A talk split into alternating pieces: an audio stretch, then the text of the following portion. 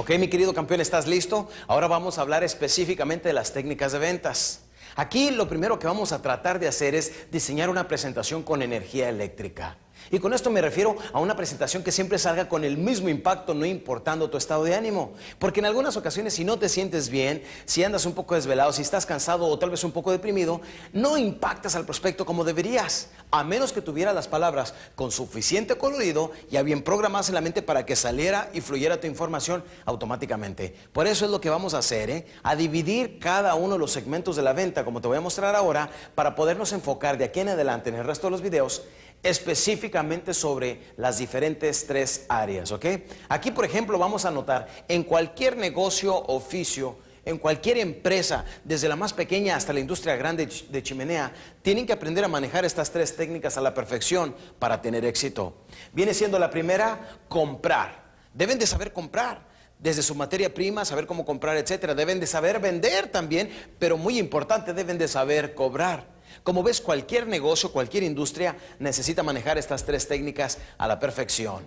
Nosotros en ventas necesitamos aprender a manejar también tres técnicas que son muy importantes, que vienen siendo prospectar, presentar y cerrar. O sea, cerrar viene siendo cobrar, ¿sí o no? Sin embargo, se oye muy sencillo, pero no todos los vendedores lo practican. No todos saben cerrar como deberíamos. Y aquí vamos a invertir toda una sesión en uno de los videos al final para dedicarnos únicamente a hablar sobre cierres. Esto nos va a ayudar tremendamente a tomar control cuando estamos frente al prospecto. ¿Estás listo? Bien, aquí vamos a ver primeramente el ciclo de la venta porque es un ciclo continuo y fluido. Y el momento que te empiece a fallar, es donde empezamos nosotros a tener un poco de retos en nuestra profesión. ¿No te ha tocado que de vez en cuando dices, no sé qué me pasa, ando viendo gente, estoy intentando cierres, estoy trabajando bien duro, pero ¿por qué no estoy ganando? ¿Por qué no estoy cerrando?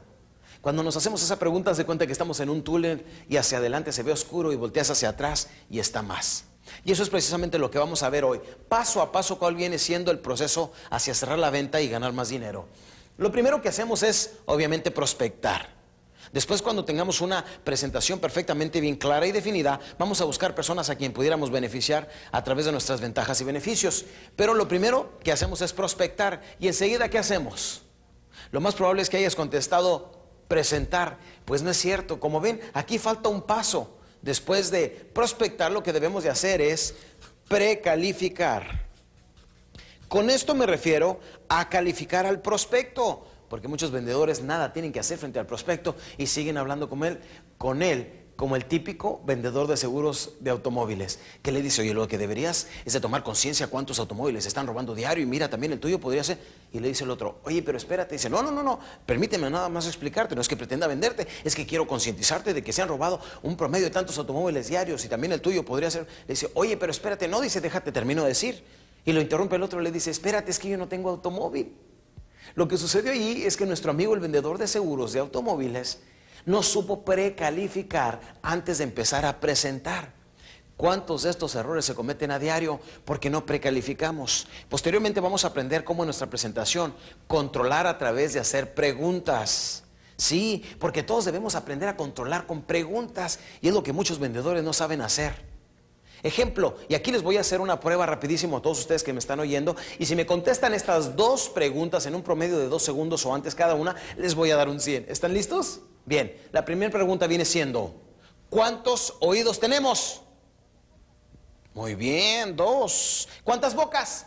Una, 100 para todos, si solamente utilizan esas herramientas en esa proporción. Porque debemos de hablar una vez y escuchar dos veces. ¿Estás de acuerdo conmigo? Por eso lo importante viene siendo aquí precalificar. A través de hacer preguntas sabemos si el prospecto está dispuesto o si no, nada tenemos que hacer frente a él. ¿Vamos bien hasta ahí, campeón? Recuerda, es importantísimo precalificar. Te voy a dar un ejemplo. Si yo fuera un vendedor de seguros, llego con una persona y le digo, Ah, perdone, ¿tiene usted hijos? Y la persona, sí. Si hubiera una manera como usted pudiera garantizar la educación de ellos para cuando sea tiempo que vayan a una excelente universidad, ¿le gustaría saber cómo? Y me dice, podría ser. Le digo, si usted estuviera satisfecho en la forma como lo pudiera lograr, ¿podría invertir en ellos una X cantidad diaria? Si me dice, si me interesa o si me dice así, procedo a hacer mi presentación. Pero ya supe que tiene hijos, si estoy vendiendo seguro de vida, ya supe este, que sí le interesaría y ya supe que sí tiene el dinero. Bien, ahora todo lo que necesito son de 5 a 10 minutos de su tiempo y es muy probable que sea dueño del producto o servicio que le estoy vendiendo. Por eso es importante precalificar. Cuando ya precalificamos, ahora sí vale la pena hacer la presentación.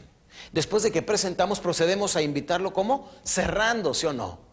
Y aquí es donde quiero pedirles un favor muy especial. Cuando el prospecto quiera comprar, no sean malos, véndanle. ¿Cuántos vendedores conocemos que están hablando frente al prospecto y el prospecto haciéndole y preguntas importantísimas como, oiga, ¿y me lo pueden entregar para el lunes? Oiga, ¿y le puedo dar el 50% ahorita? Oiga, ¿y hay financiamiento? Este tipo de preguntas que sabemos que la respuesta es sí. Pero si nosotros no nos detenemos a cerrar en ese momento, se pasa el momento psicológico y después el prospecto, que es lo que nos dice, después compro. Por eso es importante, mis queridos campeones, cuando el prospecto esté listo para comprar, no sean malos, véndanle. Aquí vamos a invertir toda una sesión sobre cerrar, ¿de acuerdo, campeones? Y aquí vamos a hablar por un instante sobre referencias. Después de que cerramos, no cometas el error que muchos vendedores cometen, que en cuanto el prospecto dice que sí, les da el cheque y salen corriendo. No, aquí tienes que hablar con él, tienes que pedirle referencias, porque entre más referencias te dé, número uno, tiene más prospectos. Número dos, refuerzas más tu venta, porque si él te invitó a su cuñado, su primo, su amigo, su compadre, y luego él no quiere comprar, no los va a dejar los demás ahí, ¿verdad? Tiene que quedarse, como ves, esto refuerza una vez más tu venta. Ahora vamos a invertir toda una sesión en hablar sobre cómo pedir referencias profesionalmente. ¿Estás listo? Ahí vamos.